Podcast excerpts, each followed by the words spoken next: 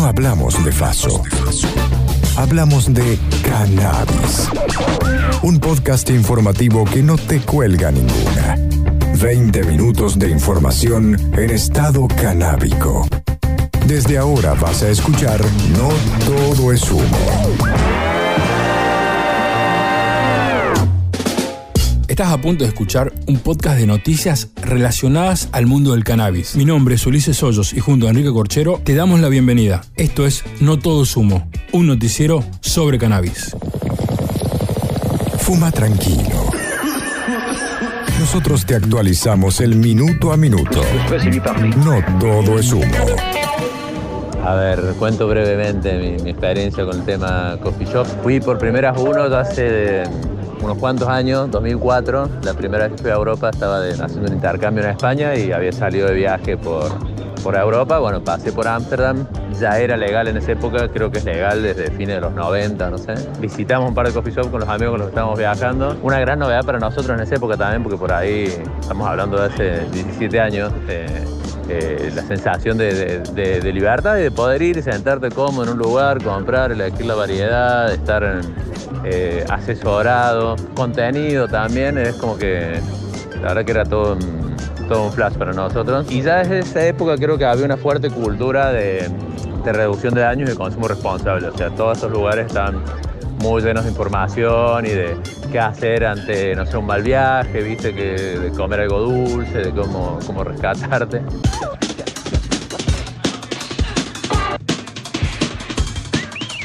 Al que escuchabas era Pablo Celayes. ¿Por qué lo ponemos al aire? Porque nos llegan algunas noticias desalentadoras desde España. Una sentencia del Tribunal Superior de Justicia de Cataluña anuló la regulación del Ayuntamiento de Barcelona sobre las asociaciones canábicas. Y ahora el tribunal prohíbe a estos espacios promover el consumo, la venta y el cultivo de cannabis. Por lo que el futuro de estos clubes está a la buena de Dios. Desde que abrió la primera asociación canábica catalana, hace 12 años, se inscribieron unas 225. Para regularizar esta situación, una ordenanza municipal marcaba unas distancias mínimas entre asociaciones y parques infantiles o escuelas, además de obligar a los clubes a tener una doble puerta para que no se vea lo que pasaba en el interior y a tener extractores de humo directamente en el techo de los edificios.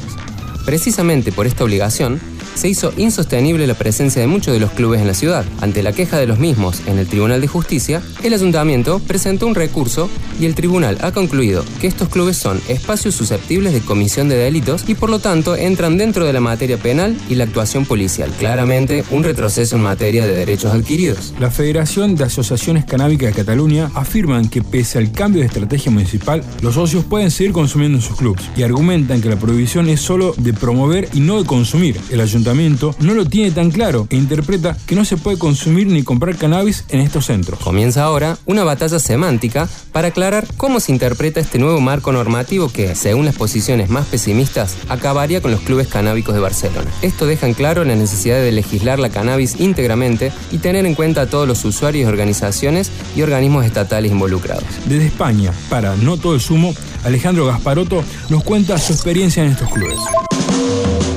Hola, buenas tardes a toda la comunidad cannabis de Córdoba. Soy Alejandro, de Córdoba, Argentina. Hace dos años cuando llegué, un amigo me recomendó ir a un club canábico, una asociación, recomendado por él, que funciona a modo de aval. Cuando llegas, te inscribís, pagas una tasa de 20 euros y te dan un llavero que funciona para la puerta electrónica. Allí también se cargan tus datos y se carga el crédito, dinero que vos aportas a la causa, y se retribuye en modo de marihuana. Después de varios meses siendo parte del club, eh, un amigo me dijo que podía recomendarme eh, un banco de semillas online para cultivar mis propias plantas, porque aquí es legal tener hasta dos plantas por persona en cada domicilio. También tengo que contarles que no es todo eh, color de rosa porque tampoco brilla todo. Una vez un amigo estábamos en la playa fumando, fumando un peta, como le dicen acá, y la policía nos tocó el hombro, nos dicen que está fumando marihuana y te hacen un control, te completan los papeles porque no es legal fumar en la calle, solamente en ámbitos privados. Y te ponen una multa y la multa varía. Si la pagas al instante creo que eran 100 euros y si la pagas después creo que eran 300 euros. Porque no todo es humo. Ahora noticias. Para que tengas en cuenta. Hoy es un día histórico para las libertades. Después de un largo camino, esta Suprema Corte consolida el derecho al libre desarrollo de la personalidad para el uso lúdico recreativo de la marihuana. Legalización del uso adulto de la marihuana. Hace poco, el gobierno argentino reglamentó la Ley Nacional de Cannabis Medicinal, mientras que dio media sanción en senadores a la Ley de Promoción del Cáñamo Industrial, a la espera de su sanción definitiva en diputados. En ese contexto, el presidente Alberto Fernández opinó sobre la legalización del uso adulto de la marihuana y dijo que hay muchas cosas sobre las que no tiene sentido que discutamos a esta altura. El consumo de marihuana se ha expandido y los jóvenes lo consumen. También es cierto que es nociva y genera perjuicio, como toda droga. El consumo de marihuana se ha expandido, que muchos jóvenes lo consumen. Eso es cierto. También es cierto que la, marihuana es nociva, que como toda droga genera perjuicios a la salud. Habría que preguntarse, y esto no estoy en condiciones de responderlo, si el daño a la salud que hace la marihuana es mayor o menor que el daño a la salud que hace el tabaco o el alcohol. Porque el mayor problema que tenemos con la juventud es el consumo de alcohol, no el consumo de marihuana. Y sobre el consumo de alcohol no hay restricciones. Cuando a mí me hacen esta, me, invitan a esta discusión, la primera, la primera tentación mía es decir, bueno, debatamos, pero sin hipocresías. O sea, lo primero que tenemos que hacer es terminar con la hipocresía. La marihuana hace daño, el tabaco mata de cáncer y el alcohol degrada al ser humano. Si estos dos son legales, explíquenme por qué está la ilegalidad en este lado. En la otra vereda, la Comisión Nacional de Pastoral de Adicciones y Drogadependencia de la Iglesia Católica criticó duramente las opiniones del presidente sobre promover el debate para la legalización del uso adulto de la marihuana. En el comunicado, considera inexplicable que hoy se hable de hipocresía en el contexto de pobreza e indigencia que viven cientos de miles de adolescentes y jóvenes. En la declaración, afirman que lo que hoy debería estar discutiendo el gobierno y oposición es la manera real en que estos jóvenes pueden acceder a un trabajo digno en los barrios más pobres considerando que la hipocresía sigue siendo no responder a la demanda de cómo originar trabajo. La Iglesia se pregunta si la propuesta es legalizar la marihuana cuando la mayoría de los jóvenes de barrios más pobres no llega a terminar la secundaria y tampoco encuentra trabajo, o cuando hay más pibes y pibas flagelados por la droga en las cárceles que en hogares de recuperación. Para zanjar estas cuestiones, le preguntamos a Feministas Canábicas Córdoba cuál era su postura al respecto. Ante el nuevo debate sobre la industrialización del cáñamo industrial y la cannabis medicinal, se ha abierto la posibilidad de pensar cuántos puestos laborales pueden existir será igual para todas sus partes? Es decir, ¿cómo hacemos del reconocimiento de nuestro trabajo un salario digno, con iguales oportunidades de financiamiento y capacitación, con reconocimiento de derechos como un euro social o una jubilación? Desde las organizaciones de base hemos aprendido que toda lucha sienta más con la presencia en las calles y que esta no puede obviar ni de géneros ni clases sociales. Hablar de oportunidades laborales es una puerta a la que podemos acceder todos. Es un trabajo del cual los pibes y las pibas del barrio ya realizan en la marginalidad y con el miedo de la gorra golpeando nuestras puertas. Dejar de estigmatizar a la planta y reconocer derechos laborales es una lucha que ya venimos realizando las organizaciones. La economía popular es la forma de trabajo donde los protagonistas inventamos nuevas estrategias para la supervivencia. Desde aquí nos sentamos a pensar cómo reivindicar nuestro trabajo con la tierra, precisamente con la planta del cannabis. Poner voz y cuerpo a nuestras necesidades y deseos es parte de las tareas de cuidado que debemos de realizar, si no nos pisan los de afuera. Seguimos invitando a construir a una reparación histórica de las desigualdades económicas y laborales de quienes las estamos atravesando. Exigimos ya reconocimiento del trabajo, basta de estigmatización a la planta e iguales oportunidades laborales para todas, todes y todos. Esta forma de trabajo sin patrón, con toma de decisiones de manera horizontal y el apoyo mutuo son valores que trascienden las diferencias sociales a las cuales todos podemos construir y formar parte. Entramos a una zona marcada por el fair play. Ahora, cannabis y deportes. En No Todo es Humo.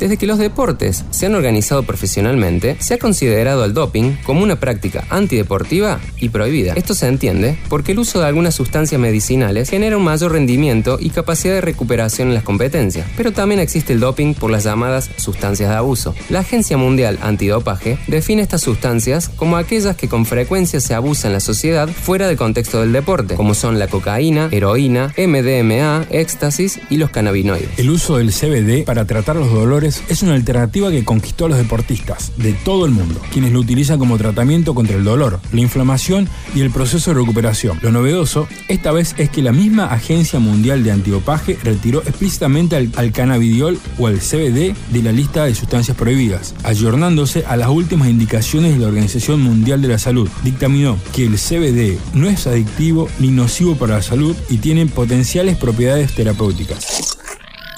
En cuanto a la, a la, hormona del crecimiento, sí que se ha demostrado que fumar marihuana baja estos niveles ligeramente, haciendo que mm, tengas menor cantidad de masa muscular y menor capacidad para recuperarte.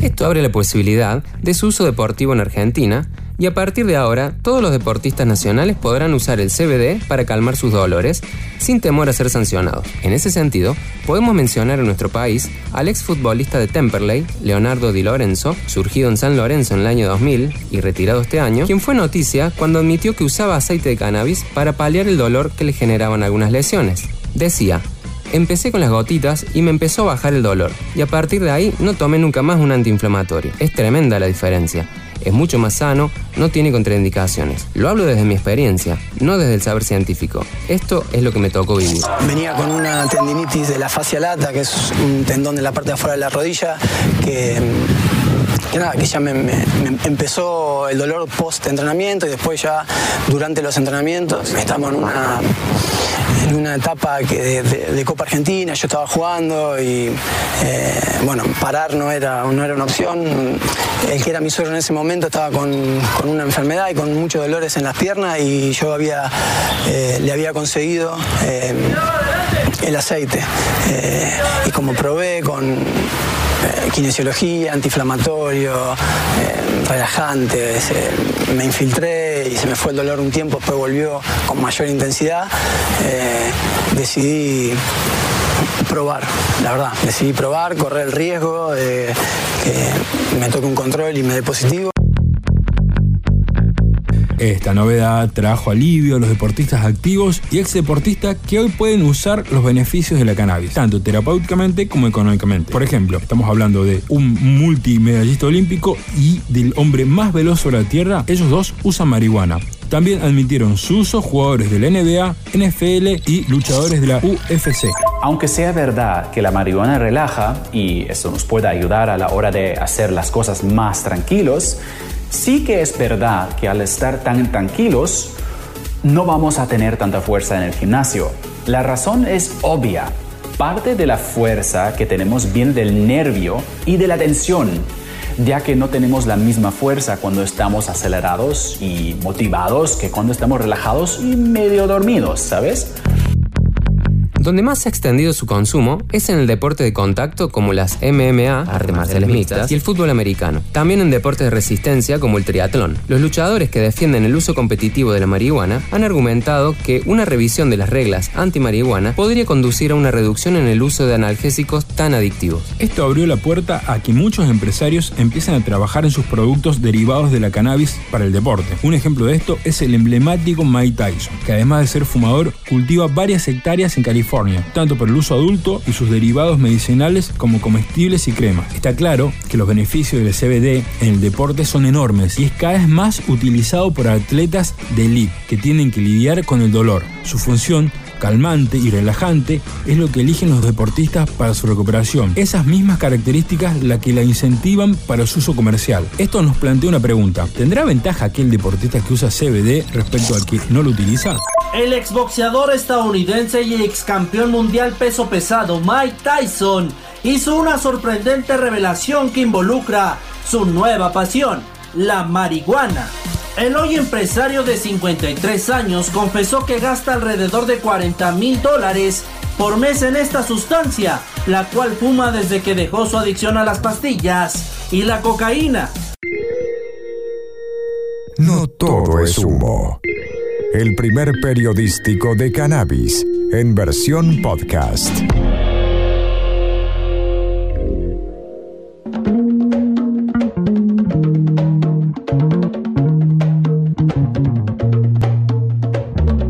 El pasado jueves 26 de agosto, en el Tribunal Oral Federal 2, presidido por el juez José Fabián Asís, comenzó el primer juicio oral y público de la Argentina, donde se juzgó en el fuero penal una misma conducta regulada por dos leyes diferentes. Mi nombre es Carlos González Quintana, soy abogado asesor de la comunidad canábica de Córdoba hace unos 12 años. Soy el defensor técnico eh, de Daniel Langren en el denominado juicio al cannabis medicinal que desde el pasado 26 de agosto se lleva adelante en el Tribunal Oral Federal número 2 de Córdoba. Se trata de un juicio o de un debate histórico por varias razones. En primer lugar, porque hasta el momento no había antecedentes de enjuiciamiento penal en la Argentina en contra de un productor de cannabis para uso terapéutico. Sin embargo, a rigor de verdad hay que decir que la justicia acusa a mi defendido de producción de estupefacientes en dosis destinada al consumidor. Esto quiere decir que aún luego de una ley que ya tiene cuatro años de vigencia y dos reglamentaciones encima, en relación al uso medicinal de la, plata, de la planta, la justicia sigue considerando al cannabidiol como un veneno y no como un remedio.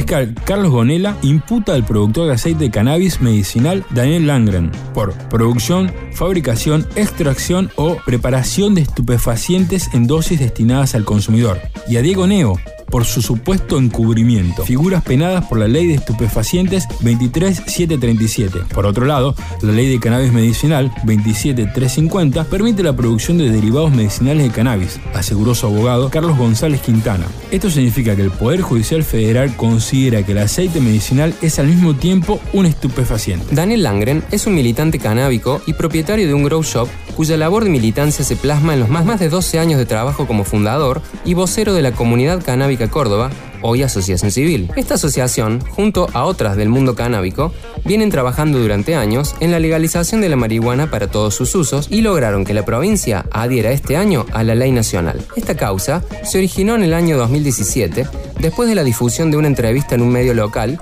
mostrando su trabajo con el aceite. La causa quedó radicada en la Justicia Federal de Córdoba y se suma a una iniciada por el Ministerio de Salud de Córdoba, otra por el Colegio de Farmacéuticos de la provincia de Córdoba y la tercera por una investigación del fuero de lucha contra el narcotráfico. Hace más de cuatro años trabajando en investigación, un laboratorio que además tiene otros productos medicinales a partir de productos naturales, que es un laboratorio que, que hemos visitado, que ha visitado el equipo y que, que, realmente tiene una gran trayectoria y para nosotros realmente es un gusto poder suscribir este, este acuerdo para trabajar juntos.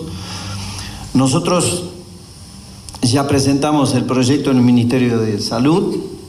Hablé personalmente con el presidente de la Nación sobre este proyecto. Tiene el aval del Gobierno Nacional, tiene el aval del, del Ministerio de Salud de la Nación. También con, con la ministra de Seguridad, que es el ministerio que tiene a su cargo la aprobación de los invernaderos y de todos los sistemas de producción de, de cannabis en la causa prestaron declaración, tanto por pedido de fiscalía como por la defensa, diferentes especialistas en la materia, médicos, autoridades públicas y usuarios, como por ejemplo la toxicóloga Nilda Gait y Karina Gatica, quien al momento de los hechos presidía la delegación Córdoba de ADMAT. También brindó su testimonio Patricia Rodríguez, madre de Pía, una niña con epilepsia refractaria, y usuaria de sus aceites. También el médico Federico Raca, docente del UNC y un especialista en la materia, el perito Gerardo Mezquía, el jefe comunal de Villa Parque, que a su vez es el primer municipio que autorizó el cultivo de la planta en su ejido. El gobernador de Jujuy, Gerardo Morales, también testificó y defendió la producción del Langer, diciendo que en su provincia la fabricación de cannabis medicinal se presenta como una posible sustituto a la producción de tabaco. El vicedecano de la Facultad de Psicología de la Universidad Nacional de Córdoba, Raúl Gómez, también testificó como integrante del grupo de estudio enfocado en el uso terapéutico de la cannabis. Personalmente entiendo que esta causa rompe con el paradigma punitivo. Este fue un juicio no en contra del narcotráfico, sino a favor del sanitarismo y la salud pública. Eso quedó claro. No eh, había pruebas y de hecho tanto el fiscal como la, parte defensora avalaron esa situación, ¿no? Este, no, no había eh, ánimo de, lucro ni había ánimo de eh, dañar la salud pública y quedó claro que en mi caso respeté las buenas normas de producción de un proceso físico-químico que es transformar la masa vegetal en aceite de cannabis, con todas las eh, posibilidades que tenía a mi alcance, obviamente, en ese momento. Y eso es lo que entendió la justicia, ¿no? que se trabajó con claridad, con conocimiento, desde una mirada humanista, a favor de la salud de las personas y no este, en función de lo que dicta la ley, la ley de drogas. Todo lo contrario, nos este, ayornamos a lo que es la nueva ley de cannabis medicinal y en ese sentido falló la justicia.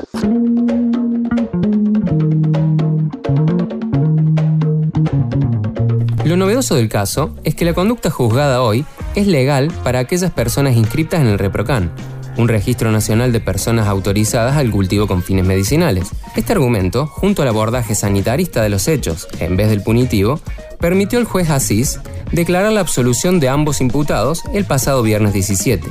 En los alegatos, el fiscal retiró la acusación y en sintonía con la defensa pidió la absolución. Según palabras de Daniel Langren, este veredicto es la culminación de un largo proceso. Dimos una batalla en un ámbito acostumbrado a condenar a narcotraficantes. Llevamos a debate una mirada científica, humanista y comprometida con la sociedad. El juez elevó este veredicto a los Ministerios de Salud de la Nación y de Córdoba e informará al Ejecutivo que se está amoldando a lo que dicta la Ley Nacional de Cannabis Medicinal. Por eso, este fallo federal es de suma importancia, pues sienta jurisprudencia para cualquier causa futura en que se juzgue a cultivadores y productores de aceite medicinal en todo el país. No todo es humo. Ahora, en No todo es humo, un invitado se relaja y te cuenta una experiencia con el cannabis. Cuando tenía unos 12 o 13 años, fui con mi padre en los Estados Unidos a ver una película de Chick and Chong. La escena inicial era simplemente la constatación por parte de Chick de que no había más marihuana para fumar. Miraba entonces una cucaracha y en algún momento la aplastaba, se la armaba en un porro y se la fumaba y aparentemente le pegaba. Eh, esa fue la introducción al mundo cannabis del cual participé de muy adolescente, luego dejé, y siempre, a pesar de no haber fumado mucho a lo largo de mi vida, he pensado que es inconcebible que haya una regulación sobre los placeres. El problema de la adicción no es el objeto de la adicción, sino la psicología del adicto. Y frente a eso muchas veces eh, no se puede hacer las distinciones necesarias para entender de dónde proviene el deseo de legislar, a veces en este tipo de placeres, como también en otras ocasiones en los placeres sexuales. Es inconcebible que algo o alguien no permita en cierta medida eh, vivir lo que querramos vivir y poder elegir lo que querramos elegir, en tanto no dañemos a los demás. Al que escuchabas ahí era al crítico Roger Cosa. Él nos contaba su experiencia con el cannabis. No todo es humo. Mi nombre es Ulises Hoyos. El mío, Enrique Corchero. Nosotros somos No todo es humo. El podcast de noticias sobre el mundo canábico. No todo es humo. El primer periodístico de cannabis. En versión podcast.